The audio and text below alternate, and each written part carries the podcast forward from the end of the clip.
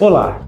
No podcast de hoje, vamos trazer um assunto muito polêmico, talvez o maior motivo de fake news dos últimos dias, que é o 14º para os aposentados pensionistas do INSS e também a possibilidade de 13º para quem recebe o benefício essencial de prestação continuada. Um dos motivos de gravarmos esse vídeo é que todos os dias o meu colega Yoshiaki chega no escritório e diz: "A minha avó perguntou mais uma vez se vai receber o 14º". Então, assim como a dona Toyoko, que nós adoramos aqui no escritório, para quem não conhece como Toyoko, que é o seu nome japonês, Dona Maria, aqui do interior do Rio Grande do Sul. Dona Maria, um abraço, assista nosso vídeo, que a senhora com certeza vai tirar algumas dúvidas. Você que nos escuta no Spotify, não se esqueça de seguir o nosso canal e ouvir os nossos outros podcasts.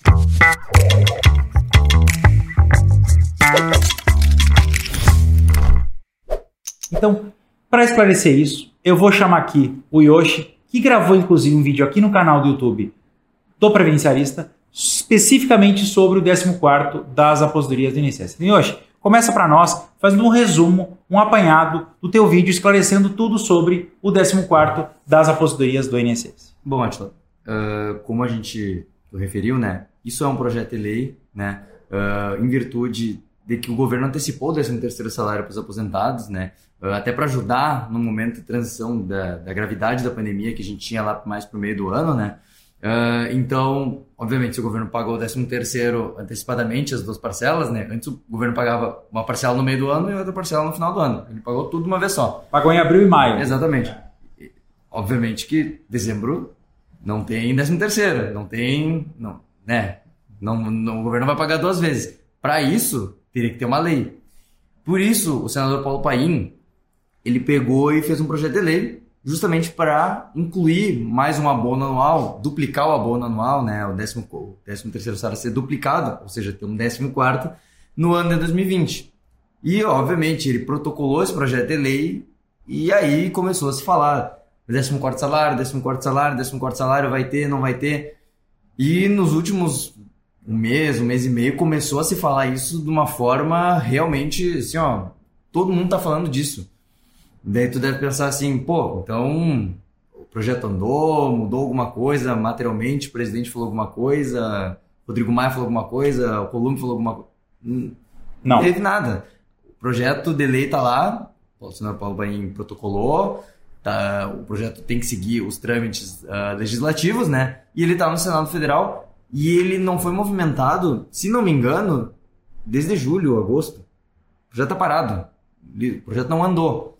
Ou seja, dentro do Congresso nós temos o Senado e a Câmara. Ele está recém no Senado. Ele tem que passar por todo o trâmite no Senado. Depois, se ele for aprovado no Senado, ele tem que ir para a Câmara dos Deputados, passar por N comissões, ser aprovado pelo Senado, pela Câmara dos Deputados, e aí vai para a sanção do presidente da República. O presidente da República pode vetar o projeto. Ele pode vetar. Que tem um impacto econômico gigantesco. Exatamente. O Tribunal de Contas, inclusive, pode vetar na minha opinião. E se ele vetar, aí o, projeto volta para o Congresso para derrubar o veto. Ou seja, tem muita coisa para ser feita para esse projeto andar e a gente já está em dezembro. E tradicionalmente as casas legislativas não trabalham com muita celeridade em momento algum do ano, mas, mas, mas pós-eleição e agora recesso parlamentar. Não, veja, até para quem está mais inteirado no mundo político, a, a lei orçamentária do ano que vem sequer foi pautada ainda. Ou seja, tem muita pauta atrasada no Congresso, porque teve eleição, e eu não acredito. Esse, eu, até muita gente cobrava comigo. Nos comentários, eu vi uns comentários uh, uh, não tão gentis assim, mas tudo bem, eu aceito. Mas podem comentar. É a opinião de vocês. Mas o público é, pode eu, comentar. Eu fico feliz que as pessoas deem a opinião delas. Aliás, essa é uma, uma das belezas da internet que todo mundo pode se expressar, né? E eu quero que cada vez mais as pessoas se, se expressem, né? Mas o pessoal acaba, acabou achando que, que, que eu compactuei, né? Mas na verdade eu só dei uma visão realista, né? Uh, porque não adianta mentir. Isso tem dito que tem muita fake news. O pessoal tá falando assim, ó. Tem, tem gente que todo dia publica uma notícia, um vídeo, qualquer coisa, dizendo assim, não, foi aprovado, foi aprovado. Mas não foi. Tem, tem que ser realista. Não foi, e eu acho que dificilmente vai ser, infelizmente, né? E até eu vou deixar aqui, vou aproveitar o ensejo e vou dizer que nós produzimos material nós não produzimos material que todo mundo queira ouvir. Nós não produzimos a informação que as pessoas querem ouvir, ou que gera mais likes, ou que gera mais audiência, ou que gera mais repercussão positiva. A gente gera conteúdo com o que a gente acredita e com a verdade. E essa verdade nua e crua, ela vai sofrer crítica e ela vai sofrer também alguns aplausos. Então, se você gostou, dê um like, deixa um comentário. Não gostou, coloque sua crítica, seja o que nós dissemos, ou seja a postura do legislativo, do executivo. Aproveite nosso canal, porque ele é democrático. Fale que a gente, dentro do possível, vai responder, vai compartilhar ou até vai produzir mais material com base nessa motivação ou nessas ideias que venham através dos comentários. E embora nossa opinião seja de que não vai ser aprovado né, esse ano, é, eu entendo que seria muito positivo é, se, o, se o projeto fosse realmente aprovado. É, primeiro porque os setores que mais foram afetados com a pandemia foram comércio, serviço, né? Então, é, colocando esse dinheiro na economia agora, ali para o final de ano, se daria uma recuperação bem grande nesses setores, né? Além de que muitas cidades pequenas têm um orçamento, muito dinheiro vem do governo federal através das aposentadorias. E esses municípios sofreram uma, é, uma grande queda na arrecadação, na circulação né, né, do dinheiro. Então eu entendo que esse projeto poderia sim ser, ser muito bom. Né? A gente não está aqui contra é, o projeto, né? a gente só está relatando o que está acontecendo lá, né? a tramitação dele. Né? Até porque o sistema previdenciário brasileiro talvez seja o maior, digamos assim, ó, seja o maior programa de distribuição de renda do país. Sabe aquele menos Brasília, mais, Brasil, menos Brasília, que inclusive era um lema do presidente Bolsonaro em sua campanha? Botando dinheiro na Previdência, ou seja, botando mais um dinheiro na mão dos aposentados, qual é o aposentado que guarda fortunas? Vamos combinar, o teto previdenciário gira em torno de 6 mil reais. Quem é que 6 mil reais está fazendo aplicação no exterior?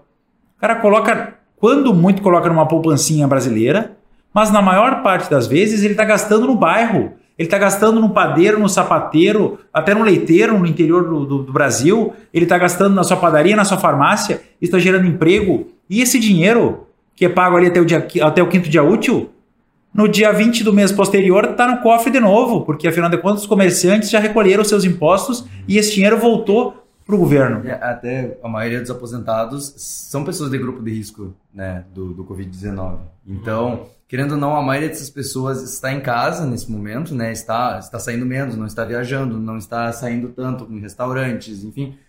E, enfim, quando uh, vier a vacina, enfim, é, se o projeto for aprovado, por exemplo, ano que vem, existe a possibilidade do projeto, é só alterar a redação do projeto, 2000, trocar o zero de 2020 por 2021. É, até é possível, é plenamente possível que isso aconteça. No processo legislativo, é, eu, sim. Eu acho que é quase impossível o projeto ser aprovado esse ano, mas ano que vem, talvez, porque a gente tem todo ano que vem para discutir essa questão. Uh, essas pessoas, querendo ou não, quando sair uma vacina, essas pessoas vão pegar o dinheiro e vão querer consumir como nunca, né? Vão querer viajar, vão querer gastar, enfim, e, e fazer justamente o consumo da que elas não acabaram não fazendo durante a pandemia, né? Porque elas estão justamente impossibilitadas de de viajar, enfim, de, de, se deslocar, né? Uma outra coisa que eu acho bem importante deixar claro aqui, que 13 terceiro dobrado, ou seja, então, que virou esse, essa ideia de 14 quarto, ela seria destinada para benefícios previdenciários. Então, quem é aposentado, pensionista, quem está recebendo o seu auxílio doença, pelo menos do, proporcionalmente ao período gozado, quem recebe auxílio acidente, que é aquele benefício indenizatório para quem tem uma sequela definitiva, decorrente de acidente, também é outro benefício. Para quem recebe salário maternidade também é proporcional. Então, tudo isso tem 13 terceiro. Então, seria a essas pessoas que já receberam antecipadamente o 13 terceiro lá em abril, maio ou junho, seria receber um 14 quarto agora no final do ano. A nossa opinião, e a opinião sincera, não é opinião feliz, nós já nos posicionamos aqui no sentido que nós seríamos favoráveis à aprovação. Só que, infelizmente, isso provavelmente não virá em 2020. As pessoas não receberão agora em dezembro, antes das festas, esse valor.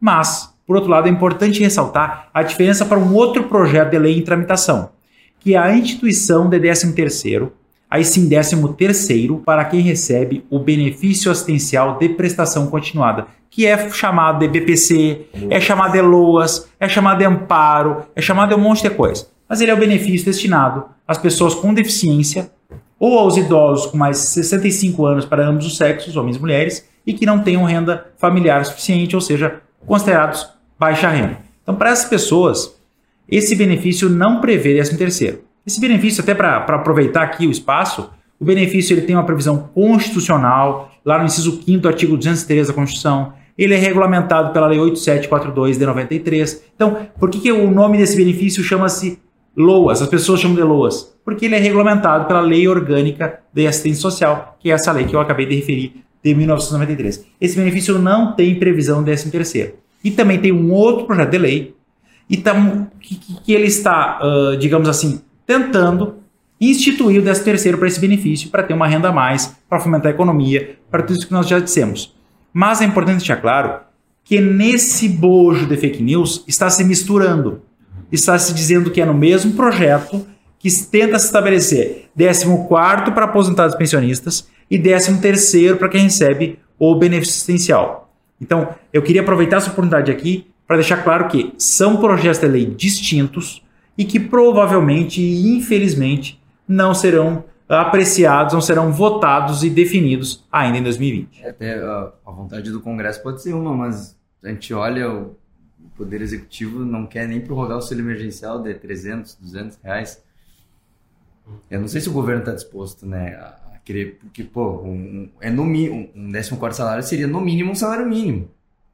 Eles não querem pagar nem o auxílio prorrogar o auxílio emergencial, né? Isso, da mesma então, forma, tem que ter, vai ter que ter muita vontade política para provar isso. Né? Da mesma forma, o 13 terceiro, né, do assistencial seria um salário mínimo. Exatamente. É, eu entendo que o benefício assistencial também ele, ele adquiriu ainda mais importância no contexto da pandemia, né? Uhum. Que muita gente acabou indo para essa condição de baixa renda e precisando desse benefício. Por mais que eu não concorde com o termo, o benefício assistencial, muita gente defende que ele requer a prova da miserabilidade, né?